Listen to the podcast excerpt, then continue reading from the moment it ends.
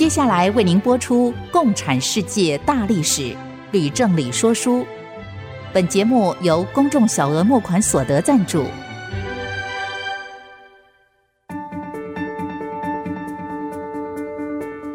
共产主义的兴衰影响近两百年来的全球局势。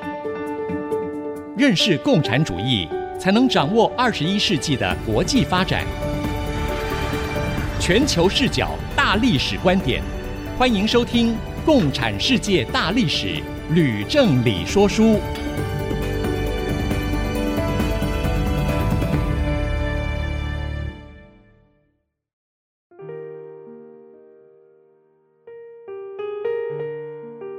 欢迎朋友们收听《共产世界大历史》，吕正理说书的节目，我是徐凡，我是吕正理。哇，今天呢是农历春节大年初一耶。所以呢，我们在这边呢，要先祝贺所有的听众朋友们新年快乐、阖家平安、财源广进、虎年行大运。最重要的是要身体健康。同时呢，我要祝福呢吕老师呢新年快乐、身体健康。祝贺《共产世界大历史说书》的节目能够越来越多的听众朋友们收听，越来越多有台湾人、香港人、澳门人和全世界会说华语的人都能够上网来收听。也希望有更多居住在中国大陆的朋友们想办法收听我们的节目喽。哎，谢谢徐凡，你说的太好了，那正是我在新的年度里面最希望的事情。我也祝福徐凡新年快乐，祝福听众们新年好，阖家平安，新年发大财。谢谢老师的祝福。好了，我们要言归正传，回到我们今天的第四十七讲的讲题是布拉格之春以及其后苏联的困境。老师，我知道布拉格之春呢是在一九六八年发生在捷克的首都的一场民主化的运动。现在呢刚好又是春天，又是春节，所以我们来讲这一讲似乎是特别的有意义喽。是的。在春天及春节来讲，布拉格之春是有一点凑巧。不过呢，我要跟听众们报告，我并不是刻意要这样安排的，而是很自然的哈。嗯，随着说书的前后脉络跟进度哈，就讲到这里来了啊。是，在上一讲里，我们说到苏共总书记赫鲁雪夫被罢黜之后，新任的总书记布里兹涅夫决定把赫鲁雪夫进行过的一切改革哈。包括政治、社会及意识形态等等的层面哈，全部都打掉，走回史达林时代的老路，恢复高压统治。那么，由于苏联是由共产党一党专政，布里兹涅夫掌控所有的军队、警察、特务以及媒体，苏联人民无力抵抗，就只能默默的忍受了。诶，可是我想请问老师，虽然苏联人民呢没有办法起来反抗。但是东欧国家的人民是不是更有机会反抗了呢？就像是在一九五六年发生的波兰以及匈牙利事件呢？呃，徐凡问得好。当年波匈事件虽然被苏联镇压，许多东欧人民甚至在各国共产党里面的改革派啊，嗯，并没有失去对民主自由的向往，暗地里也还是希望有朝一日能够摆脱苏联的控制。只是不敢明白的表示。然而，一旦经济下滑，使得人民的生活陷入困难，这种不满的情绪就很容易爆发的。布拉格之春就是这样爆发的。哦，老师这样说明呢，我懂了。不只是人民起来反抗，连共产党里的一部分的官员也有可能想要起来推动改革吗？哎，不错，正是这样。如果我说的更明确，应当是说。共产党里面的开明派分子感受到人民的要求、人民的压力，有可能起来领导革命。两者呢，其实是紧密相关的。这其实，在波匈事件的时候呢，已经发生过。在我们接着要说的布拉格之春，也同样的发生。哦，这样子我懂了，谢谢老师的说明。我们就开始拉开故事的序幕，布拉格之春喽。好，那么在。二十世纪六零年代，苏联的经济其实已经开始下滑了，其他的东欧国家也是一样的糟糕。那么，其中的捷克政府迫于国内人民不满的压力，那就不得不去推动一个所谓的新经济模式，却以失败告终，国家因而呢濒临破产的边缘。到了一九六七年七月，捷克的作家举行全国的大会，许多遭到官方压制的知名作家都起来严厉的批评共产党的高压政策。那请问有哪些的作家呢？在这些作家里面，领头的人名字叫做帕维尔·科胡特，另外还有呢，伊凡·克里马、米兰·昆德拉，还有瓦茨拉夫·哈维尔等人。那我要跟各位报告啊，其中的克里马曾经写过一出名字叫做《城堡》的戏剧，嗯，后来在西方世界是非常非常有名的。是的。那至于这个米兰·昆德拉写的。一本小说叫做《生命中不能承受之轻》啊，是的，被公认哈是足以让昆德拉登上世界上最伟大的作家之一。嗯，这本书在台湾也曾经高居畅销书的排行榜上面。那不过当时哈，这本《生命中不能承受之轻》哈还没有出版，哦，因为这本书的内容就是在写。布拉格之春为背景哦啊，那至于这个哈维尔，那就更有名了，因为大家知道他后来呢，在东欧发生巨变以后呢，变成是捷克的总统。哦、哇，老师刚才说这几位作家呢，都是赫赫有名的哦。哇，这捷克的真是人才济济哎哈。是啊，并不比苏联逊色，而且和苏联的作家是一样的大胆啊。我顺便说一下，最近一两年。由于国际局势的变化，捷克和台湾之间的互动哈、啊，就明显的比较多了啊。对，所以我也想趁这个时候呢，在这次说书呢，多介绍一下捷克的历史。太好了，那就让我们多认识一点捷克吧。好的，那我们就回来说布拉格之春。捷克作家协会炮轰政府之后，学生们就接着走上街头示威游行，执政党的。共产党命令警察以棍棒和催泪瓦斯对付学生，那就引起更激烈的反抗。那么，老师，捷克共产党他怎么办呢？那是不是就像老师所说的，其中的开明派就起来要求进行改革，来呼应人民的要求呢？我喜欢你开始举一反三了。谢谢老师。你已经猜到哈，捷克共产党内部哈将会出现不同的声音。啊，这是了不起的，了不起的。好，那么到了一九六八年，也就是第二年的一月，捷克共产党在内部开会的时候，就决定要撤换亲苏的第一书记，改用一个以敢言著称的杜布西克哈来代替。那么同时也决议要推动党内的民主，鼓励自由发表意见。可是为了要避免引起苏联的干涉，就相约避免公开去攻击马列主义。那么各界的批评时政的言论啊，从这时候开始呢，就像百花齐放一样啊。嗯。那其中尤其是杜布西克提出一个口号，说是要推动什么呢？推动一个带有人性面孔的社会主义。带有人性面孔的社会主义。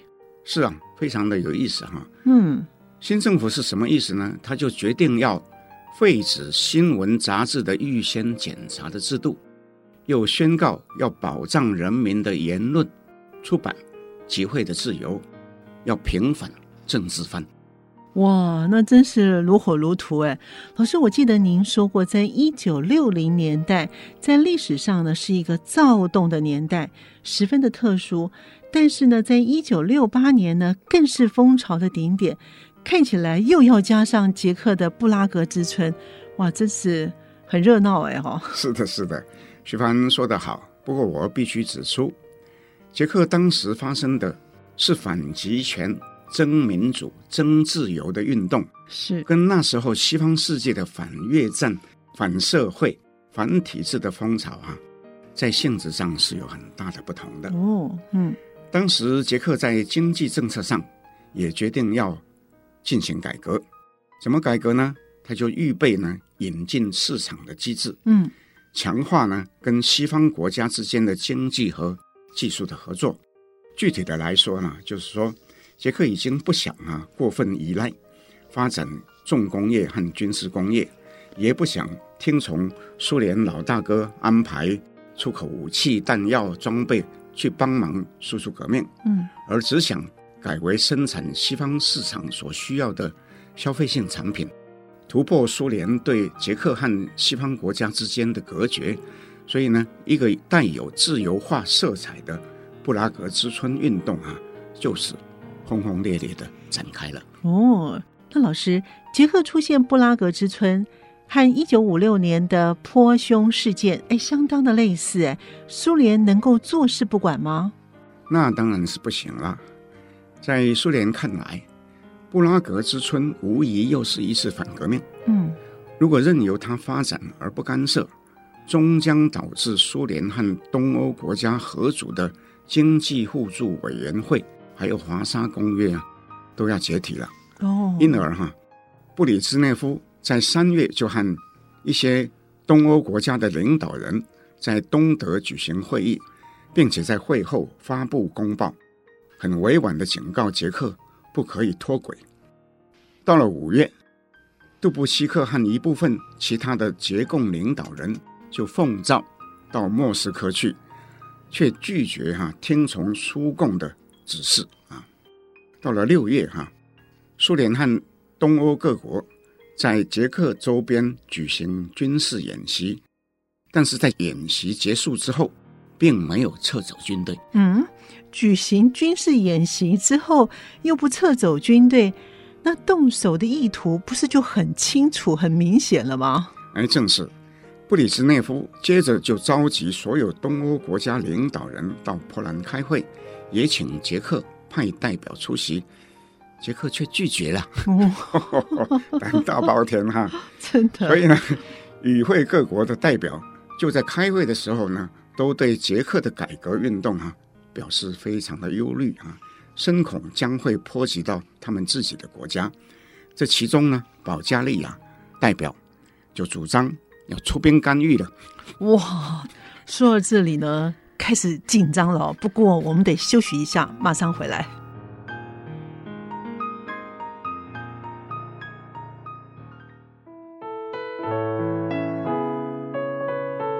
您现在所收听的节目是 IC 之音主播广播 FM 九七点五《共产世界大历史》的节目。我们的节目呢，在每个星期二的晚上八点钟播出，在星期六的下午两点到三点钟会重播。老师，您刚才谈到。华沙公约国家的军队集结在捷克的边境，那保加利亚主张要出兵干预布拉格之春，哎，这个情势非常的紧张，哎，那接着发生了什么事情呢？我们都知道，这个共产党里面呢也有开明派跟保守派之分，嗯，所以在这个关键的时刻哈，捷克的政治局里面有五名保守派委员就联合写了一封信。秘密的交给布里兹涅夫。嗯，信中呢有一段非常非常关键的字句啊，里面怎么说呢？嗯，他是这样说的：他说，对党有敌意的分子正在煽动民族主义风潮，蛊惑反共反苏的心理。社会主义在我国的存在已经备受威胁，唯有您的协助。捷克斯洛伐克社会主义共和国才能在迫在眉睫的反革命危险中脱困。徐帆，我问你，嗯，他说跟这个您求救，这个您是谁啊？我想应该是布里兹涅夫吧。是啊，那么我请问你，你对这样一封信有什么感觉呢？我觉得这封信很可能是刻意安排的，让捷克的五名政治局委员依照指示交给布里兹涅夫，目的呢就是要让布里兹涅夫呢可以名正言顺的出兵入侵捷克。许凡说的非常好，确实有很多历史家认为这封信根本就是捷克五名政治局委员照剧本演出而写给布里兹涅夫的，因为这样就给了。布里兹涅夫和东欧各国领袖借口，得以应邀出兵干预，嗯，而不是出兵去侵略，是不是？对。那么这个在名义上呢，就有很大的差别。当时其实南斯拉夫和罗马尼亚仍然表示反对出兵，可是已经无法改变布里兹涅夫的决定。到了八月二十一日凌晨起，华沙公约组织中的苏联和东欧四国军队五十万人就大举入侵捷克。捷克军队呢，无法抵抗，啊，只得投降。嗯，一部分爱国的青年学生却仍然是用赤手空拳呢，抵挡入侵的军队。可是终究是没有用。布拉格之春历经七个半月。就在这一天结束，所以我跟各位听众报告：你如果有捷克的朋友，你要知道八月二十一日这一天，对捷克人来讲是很重大的一个日子，而且蛮沉痛的哈。是，所以呢，捷克真的是还蛮可怜的呀。那这些爱国的学生，哇，更是让人家觉得很心痛。是啊，但是后来呢，还有更惨的事情发生啊？真的吗？还有更惨的事情？什么事情发生呢？在第二年，也就是一九六九年一月，有一名捷克的大学生，名字叫做扬帕拉赫，他用汽油浇在自己的身上，然后点火自焚。经过抢救以后呢，在三天以后呢，还是死了。那么根据他留下的遗书，当时有一群学生组织一个自杀队，由志愿的人来充当火炬，以唤醒民众的意志。促使国人继续消极的抵抗侵略者，而这个央帕拉赫呢，就是第一号火炬。那么在帕拉赫死后，全国数十万人到广场上流泪，参加他的葬礼，对苏联表达无声的抗议。那至于帕拉赫遗书中所称的自杀队，是不是真的存在？历史家的说法不一，有人说有，有人说没有。不过，在一个月后，确实又有第二个人自焚，效法帕拉赫。后来又有好几起发生了，那真是非常的悲壮。可是最终呢，当然还是没有办法拯救这个国家。不过，在二十年后，东欧于一九八九年发生巨变，捷克在脱离。苏联跟共产党的统治之后，就把一个原先称为红军纪念广场，改名叫做帕拉赫广场，用来纪念帕拉赫的牺牲啊。嗯，那同时也纪念捷克被苏联宰制四十多年的历史。哇，听到老师说这个故事呢，真是令人鼻酸，也非常的悲痛哦。那最后呢，还是有个快乐的结局了。那我从这个故事当中也比较明白了，为什么捷克人特别不喜欢中共干涉他们跟台湾交往的这件事情了。啊，说的完全正确。啊，不过我还是要回来请问老师，对于华沙公约国家公然出兵入侵捷克，美国和国际社会有什么样的反应吗？好问题哈。苏联出兵捷克，震惊了整个世界。美国、英国、法国在联合国安理会里面提案谴责苏联，要求立刻撤军。可是由于苏联在安理会里面有否决权，嗯，提案呢当然就没有办法通过。此外，我也必须直接的说，这时候呢正是越战的高峰期，不是吗？对。所以美国也有数十万的军队在越南，因而，在指责苏联侵略捷克的时候。理既不直啊，气也不壮啊。不过呢，英国、法国、意大利、芬兰、挪威等国的共产党都起来严厉的谴责苏联，表示愤慨。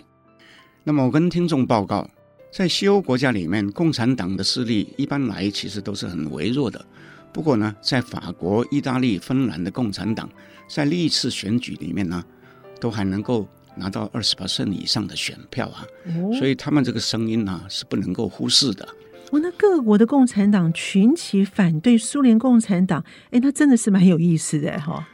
啊，这很容易解释，因为在法国、意大利、芬兰的共产党虽然叫做共产党，那其实他们早已引入一部分修正主义的意识形态啊，哦、所以他们跟像苏共、中共这种在宪法里面直接写明由共产党一党专政的政党啊，那当然是完全不同的意识形态。嗯，那么所以呢，他们如果为了要吸引选民的选票啊，也不能够违背大多数选民的意向。那么当时这些欧洲国家都是反苏联，所以他们也要出来谴责苏联，是不是？哦，老师这样说，我懂了。不过呢，刚刚老师说呢，华沙公约五国出兵之前，南斯拉夫和罗马尼亚公然的表示反对，那么他们不怕布里兹涅夫会出兵报复吗？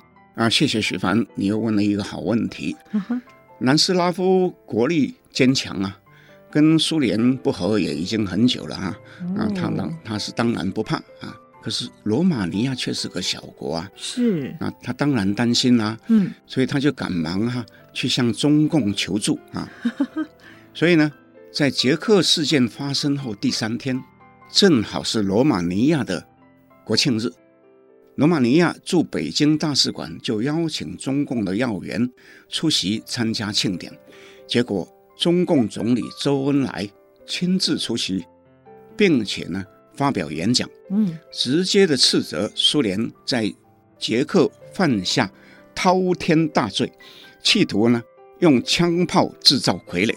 周恩来又公开的表示要支持罗马尼亚，就等于警告苏联不许对罗马尼亚动手。嗯，那么在场的苏联和其他四个东欧国家的大使就非常尴尬，愤而退席了。哇，周恩来对罗马尼亚真的是很照顾哎哦。哎，不错哈。中苏这时候已经决裂很多年，中国当然要为自己的盟友撑腰。另外呢。我还要再说一件事。嗯，说什么事呢？那么根据尼克森的回忆录，他说他正是在这个时候听到周恩来的演讲，认为那是中国愤怒的声音啊，这是尼克森讲的话。嗯，是，他说他察觉到美国应该有机会跟中国联手对付苏联，因而开始提出他的主张。并且在当选美国总统之后呢，就朝这个路线哈、啊、推进。那么它的详情啊，我在我们讲越战那一讲已经讲过了，我就不再重复、嗯。但是呢，老师，我还有一个问题：华沙五国攻陷布拉格之后，怎么来处置领头造反的捷克共产党头子杜布西克呢？好奇了哈，徐帆还没有忘记杜布西克哈。那么，由于国际社会的关注，杜布西克等人在被捕以后，并没有被罢黜，也没有被处决，嗯，而是被送到莫斯科去和苏共举行他们所谓的会谈。所以呢，苏共就软硬兼施，迫使捷克的代表签下一份协议书，同意华沙公约的军队在捷克驻军，接受重新管控。新闻媒体到了十一月中，布里兹涅夫在波兰共产党大会上面发表演讲，为苏联出兵辩解。他的讲词哈就刊登在《真理报》上，其中说：社会主义国家当然是尊重所有国家的主权，坚决反对干涉别国的内务。可是呢？可是什么呢？我请听众注意听啊，他说。当一个单一的社会主义国家出现危机，构成社会主义大家庭整体的危机的时候，就已经不是一个国家的问题了。哦，所以呢，西方世界所称的布里兹涅夫主义呢，就出台了。从此以后啊，东欧再也没有一个国家胆敢声称要脱离社会主义的阵营。嗯。到了后来，苏联最终还是迫使杜布西克辞去捷克共产党第一书记的职务。那么他的继任者名字叫做胡萨克，在此后呢，任职长达二十年，一直到一九八九年东欧解体的时候呢，他才下台。哦，我们先休息一下，马上回来。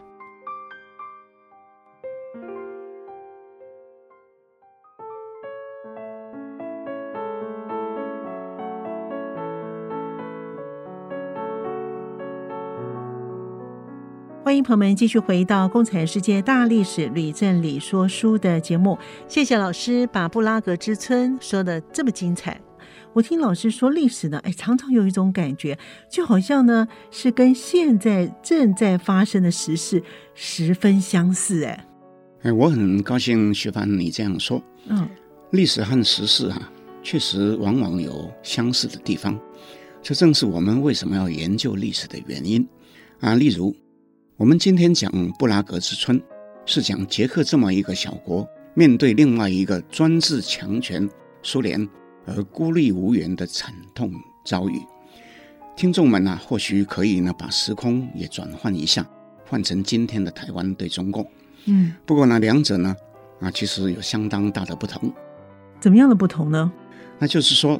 当年捷克是孤立无援的，那今天确实已经有很多有台的国家明白地表示呢，要支持台湾抵抗可能遭遇的侵略。所以呢，台湾并不像捷克那样孤单，对于自己的未来呢，其实是有选择的。那么这个选择呢，当然就必须由台湾人呢自己去决定。嗯。谢谢老师的说明。不过，我想请问老师呢，是今天我们讲的除了布拉格之春之外，也要谈苏联的困境。那请问是什么样的困境呢？我所说的困境啊，就是苏联为了要维持布里兹涅夫所称的社会主义大家庭，不准任何人背叛，是不是？对。所以呢，他就必须要付出代价。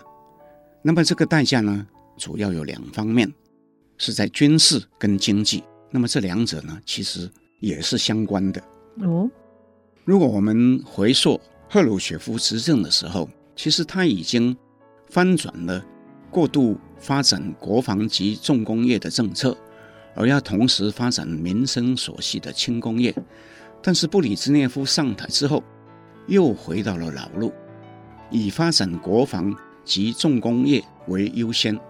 捷克事件发生之后，苏联更是必须加强在东欧各国派驻重兵，以维持有效的控制。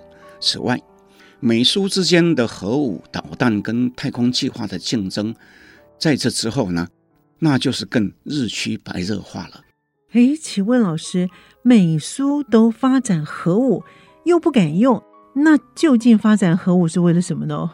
徐帆，你问的啊，是一个值得大家深思的一个大灾问啊。嗯，发展核武的目的，其实不只是为了要为未来的战争做准备，更是为了要威胁敌人、吓阻敌人。哦，那武器越厉害，对敌人的威胁就越大，那双方就不敢轻启战端，和平因而是靠恐惧的心理来维持的。但任何一方都怕自己的核武。导弹技术落后，所以呢，就必须在质跟量不断的扩充。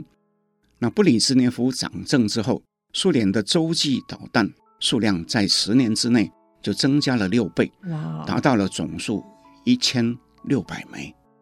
美苏也各自发展新型的反弹道飞弹，双方都耗费巨资，那就越陷越深了。最后呢，就不得不坐下来进行所谓的。限制战略武器谈判，那这个英文呢，叫做 Strategic Arms Limitation Talks，简称叫做 SALT，或是直接就讲是 SALT。哇，听老师这样说明之后，就都觉得好累哦。那为了要吓阻敌人。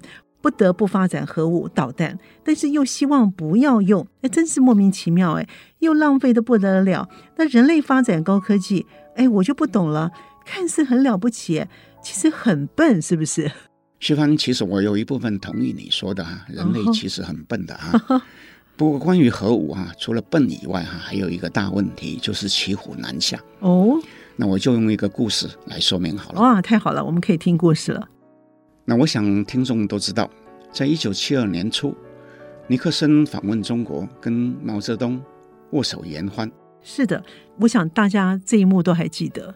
那么在这不久以后，尼克森又飞到莫斯科，去跟布里兹涅夫签订一个反弹道飞弹条约。在条约当中呢，严格的限制双方设置飞弹的数目跟设置的地点。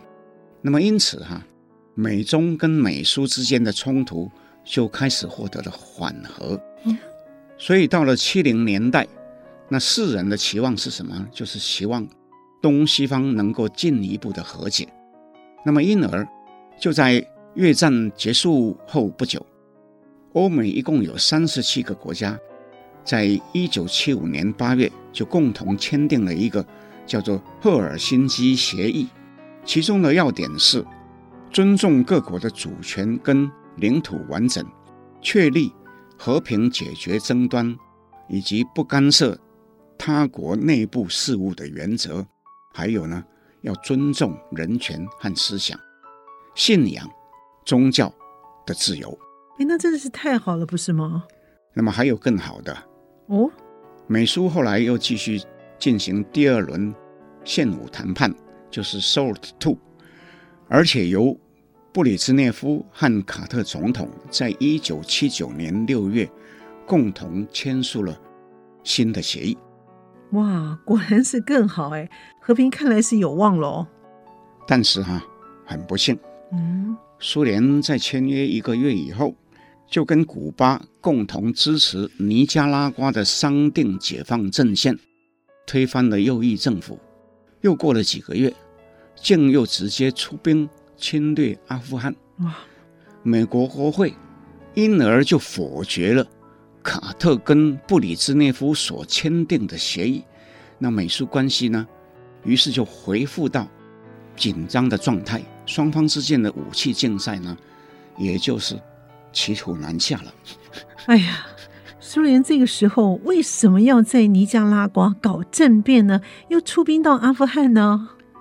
苏联输出革命是从列宁十月革命以后就开始传承的一个历史使命。是布列兹涅夫和一帮苏共高层，既然说是标榜要回归斯大林主义，嗯，而且仍然奉行马列思想，当然是要继续。推动输出革命，而这时候的目标呢，其实是整个世界啊，并不只是在尼加拉瓜和阿富汗而已啊。哇，目标输出革命到全世界，哇，他们的野心很大哎哈。而我说明一下，我们先前在节目中已经说过，东欧被关入铁幕，中国、北韩、越南、辽国、柬埔寨都被赤化了。对，那么这个都是共产主义输出革命的一部分。不过，根据马克思和列宁的主张，共产党发起阶级斗争的最终目标，就是要消灭资产阶级，要埋葬资本主义。所以呢，在达成目标以前，是不会停止输出革命的。所以呢，一九七零年代起，正是苏联输出革命的最高点。而主要的目标是在亚洲、非洲跟拉丁美洲三个地区。由于地缘的关系，其中的东南亚部分是由中共主导的。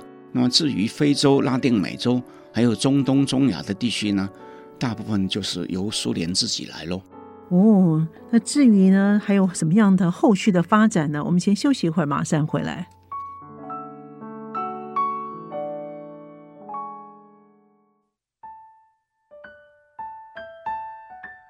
欢迎朋友们继续回到《共产世界大历史吕振理说书》的节目。我们的节目呢，在每个星期二的晚上会八点播出，在每个星期六的下午两点到三点钟会重播一次。老师刚才呢谈到了苏联和中共在亚洲、非洲还有拉丁美洲这三大洲呢输出了革命，是不是可以请老师多讲一点呢？哎，我真是希望能够多讲一些共产势力在亚非拉三个地区如何继续扩张，如何继续发展。但是不是在今天讲，因为呢要讲的东西太多了，一时讲不完。事实上，我想先做一个预告。哦，老师要做什么预告？从下一讲起，我预备花七到八个礼拜讲七八讲。把共产党如何在亚非拉地区分别输出革命的历史说清楚，因为那是共产世界大历史里面呢非常重要的史实。哇，太好了！老师讲完了这七八讲，相信我们的听众朋友们对于共产党究竟如何输出革命，就能够得到一个完整而且是有系统的认识。希望如此。不过话说回来，我今天虽然没有办法详述苏联如何扩大输出革命，在这里却要先指出一个重点。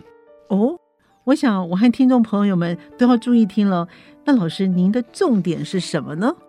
我的重点很简单，那就是苏共无论是输出革命到哪里，他所提供的武器弹药跟任何的资源，花费的钱呢，都是大得不得了。但是花的都是穷苦的苏联人民的血汗钱。哇，老师这个说的真好，我完全同意。不过，我想请问的是，苏联一年到底花多少钱在输出革命上呢？啊，据我所知，用于输出革命的钱，在最高的时候，每年应该有三百亿到五百亿美金，但精确的数字呢，不容易取得。不过呢，苏联每年的国防预算啊，却是不难得知啊。那他们的预算到底如何呢？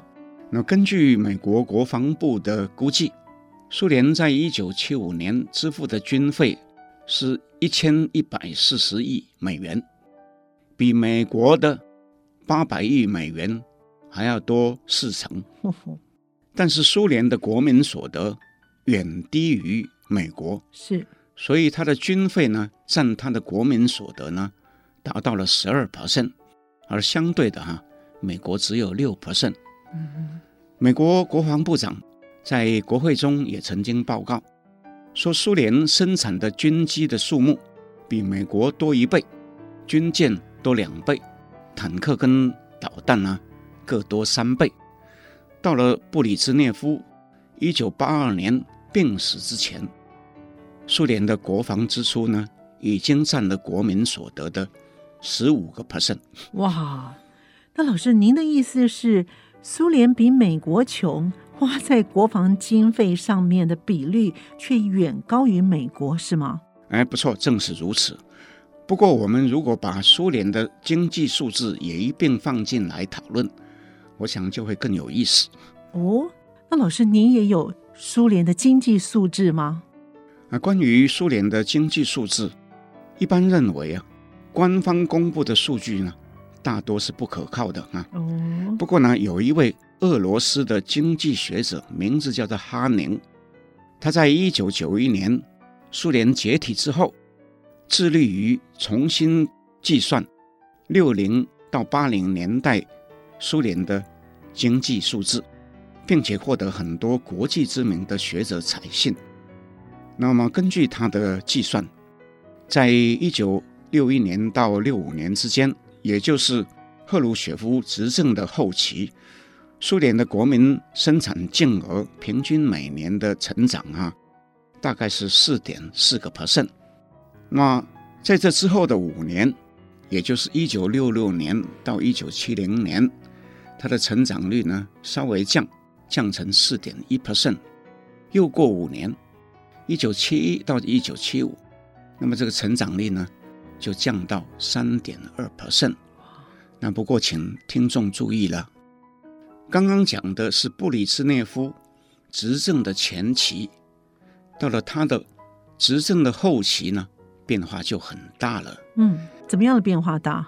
因为在后来的十年啊，也就是说，苏联的第十跟第十一次的五年计划，分别在一九七六到一九八零。以及一九八一到一九八五年之间，它的经济成长率就只剩下一 percent 跟零点六 percent。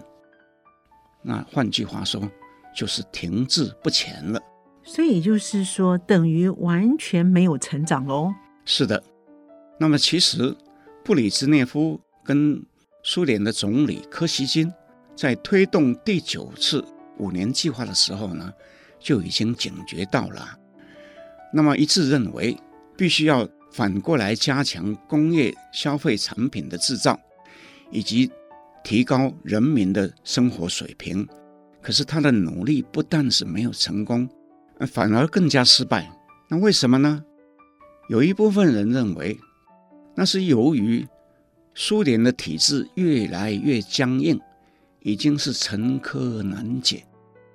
而更大的原因是，苏联在这个时期对外的输出革命不但是加速，也加大，以至于民生轻工业的发展所需的投资，大部分被转用到军事跟重工业。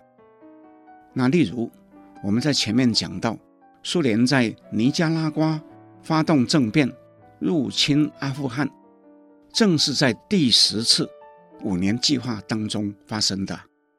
这其中，阿富汗战争尤其被认为是导致苏联帝国最后崩溃的重要的原因之一。有关这两次战争，哈，我很抱歉，我在以后哈会叙述，但是现在没办法讲。好的，那老师，苏联经济停滞，那共产党员和老百姓是不是一起受苦，是均贫的社会呢？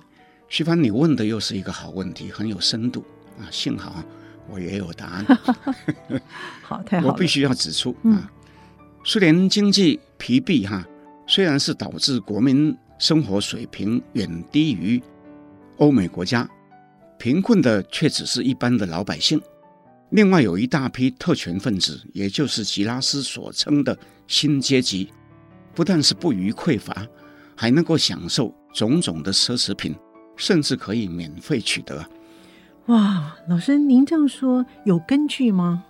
有的哈，根据美国《纽约时报》在七零年代派驻在莫斯科的一位记者深入调查以后的报道，在莫斯科有将近一百个特定的地点设有特定的商店，专门是为新阶级提供商品或是服务。举凡市面上缺货的稀珍的食品，比如说鱼子酱、伏特加酒。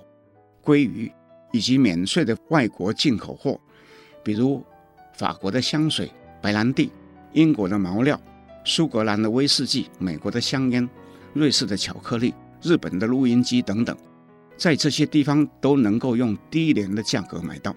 但是前提条件是什么呢？是你必须要有党发给你的许可证，你才可以进去买。所以呢，共产党员和一般民众果然是有不同的待遇耶。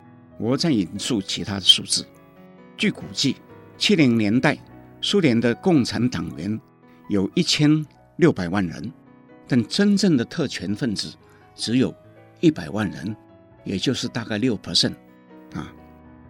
那其中包括中央跟地方党部的各级书记、中央部会的各级首长、国营企业跟国营农场的各级主管、军中的元帅将军。还有高级军官等等，但是呢，这里面还是有严格的等级区分呐、啊。嗯，那么这里面的核心人物呢，大概只有三万人，也就是差不多千分之二。哇，那么你官位越高，你的特权就越大，而且呢，大多是利用职权贪污腐化。那老师，他贪污腐化到什么程度呢？贪腐究竟到了什么样的程度？那我现在没法说，为什么呢？因为我们必须等到布里兹涅夫死后三年，戈巴契夫担任苏共的总书记，开始肃贪，才能够给世人一个比较清楚的图像。所以呢，这些事呢，我将在以后讲到戈巴契夫的时候呢，再来回答徐凡你这个问题。好的，哇，这到底肃贪要到什么程度啊？老师竟然卖起关子来喽！那我们的今天节目就暂时到这里告一段落。在节目的最后呢，我们还是要再祝福我们的听众朋友。老师您先说好了。祝福各位听众新年恭喜，新年发大财。是，新年快乐！我们在下一次节目当中再跟我们的听众朋友继续的分享《共产世界大历史吕振理说书》的节目。我们下次见。各位听众，我们下次见。明白过去，才能洞悉现在，展望未来。共产世界大历史吕正理说书节目由公众小额募款所得赞助播出。